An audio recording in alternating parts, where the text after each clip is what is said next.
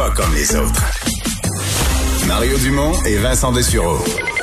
Joignez-vous à la discussion. Appelez ou textez le 187 Cube Radio 1877 827 2346. Il y a eu de l'aide pour les hôtels euh, ce matin. C'est la ministre du Tourisme, Caroline Proux, qui l'a annoncé. Je vous avoue que dans cette industrie-là, ça va tellement mal. On en, aide, on en aide un, puis on se demande quel est l'autre qui va encore plus mal. Et peut-être le secteur le plus difficile, d'ailleurs, la ministre y a référé ce matin, euh, de toutes les formes de tourisme, celle qui est la plus inquiétante à terme, c'est vraiment le tourisme d'affaires, les grands congrès, etc. Robert Mercure est PDG du Palais des congrès de Montréal. Bonjour, Monsieur Mercure. Oui, bonjour, vous allez bien? Oui, euh, donc vous, euh, vous étiez mentionné, là, votre secteur était dans cette annonce euh, ce matin, mais est-ce que est-ce que les centres de congrès comme le vôtre, les grands centres de congrès, sont, sont inquiets pour l'avenir? Mais honnêtement, qu'est-ce qu'on voit à long terme, là, c'est beaucoup de demandes accumulées. Hein, c'est ça. C'est comme si le marché international est en train de dire quand le vaccin arrive, les gens ils réalisent plus que jamais qu'il faut il faut vraiment se, ressembler en personne. Euh, même l'été passé, on voyait comme une demande accumulée où les gens veulent absolument se ressembler.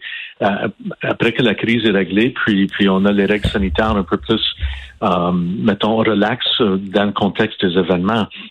Mais nous, qu'est-ce qu'on voit au niveau de, du nombre de congrès sur nos livres à long terme? Il faut réaliser que les, grands congrès américains, internationaux, ça travaille beaucoup à long terme.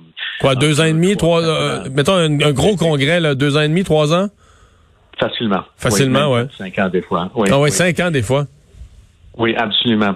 Et c'est important qu'on parle pas notre, euh, justement, notre élan à long terme. C'est pour ça que nous, on est tellement heureux à propos de l'argent qui est annoncé aujourd'hui parce que ça nous permet de préserver. Il ne faut pas oublier que Montréal a accueilli le plus d'événements internationaux depuis plusieurs années que, que tout le monde dans les Amériques.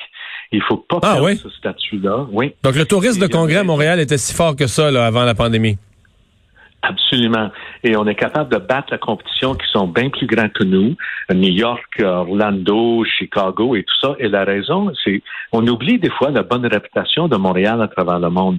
Euh, on est considéré international, euh, européen, euh, très très ouvert et, tolérant et le tout. Puis notre culture, on est bilingue. Donc les gens aiment, ils, aiment beaucoup aimer le congrès à Montréal. Puis c'est important de rester en contact avec ces clients-là et pour continuer à, confirmer des réservations. Et quand même, on a confirmé une vingtaine d'événements depuis la crise. Donc, c'est pas comme si le marché a arrêté. Oui, aujourd'hui, c'est un moment extrêmement difficile. Mais honnêtement, qu'est-ce qu'on voit sur l'horizon à long terme est très encourageant. OK. Euh, à, court terme, dans l'immédiat, donc vous, euh, mettons, il y avait des congrès euh, jusqu'en quoi janvier, février, probablement que vous aviez un, agenda plein pour les mois suivants. Tout a été arrêté lorsqu'on a interdit les rassemblements. là, à l'heure où on se parle, là, c'est vous, vous avez, vous avez des, votre prochaine réservation est quand? Avez-vous encore des gens en février, en mars, en avril qui attendent pour voir ou tout est annulé? C'est jusqu'à quand là, que tout est tout est vide dans l'agenda? Mais c'est sûr que nous, on était alignés pour une année record cette année, hein, donc c'était difficile, euh, évidemment. Donc, on a beaucoup perdu, euh, mais pas mal tout, à part des petits groupes et les petits groupes essentiels. Um, et, là, nous, on a toujours une centaine d'événements sur le livre pour l'année prochaine, uh, qui veulent toujours aller de l'avant ou même faire des événements hybrides. Nous, on se lançait euh, agressivement comme centre de congrès dans les événements partie virtuelle, partie présentielle. Et, l'avantage, c'est qu'on peut confirmer des événements et ajuster le présentiel selon les règles sanitaires en, oh, euh, place. Et ça, vous en avez des, des, gens qui sont comme ça, avec cette souplesse-là, vous en avez qui sont fixés à l'horaire euh, pour l'année 2021? Oui, et, là, selon qu'est-ce qui se passe avec la crise, est-ce qu'on on va être capable d'aller de, l'avant? Ah, mais on a plusieurs congrès, plusieurs, on a une centaine d'événements en total, toujours sur le livre, en espérant qu'ils ne vont pas annuler. Um, mais euh, les gens veulent se réunir encore, c'est un autre exemple. Et 2022, euh, ça s'aligne pour être une année record si tout s'aligne bien après que les choses comme le vaccin c'est en place. vous, vous, craignez pas que les euh, on connaît pas l'avenir, mais que les gens soient frileux à la notion, même après là. Euh, mettons les gens vaccinés, qu'on reste plus frileux à l'idée de grands rassemblements, d'être les gros congrès, deux, trois, quatre mille personnes qui viennent de tous les pays, se retrouvent dans des salles, mangent aux mêmes tables, les buffets euh, prennent la même cuillère au buffet, ce qui était le, réel d'un bon gros congrès dans le temps, euh, que, que on soit, on pense différemment, que les gens soient moins enclins à ça, qu'on reste méfiant par rapport à d'aussi grands rassemblements.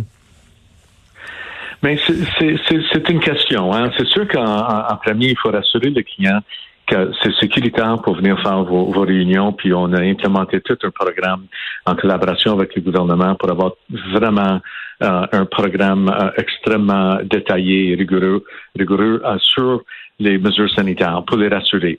Est-ce que les groupes vont venir peut-être petits ou plus de petits groupes, c'est une question qu'on veut voir. On ne le voit pas aujourd'hui au niveau des tendances.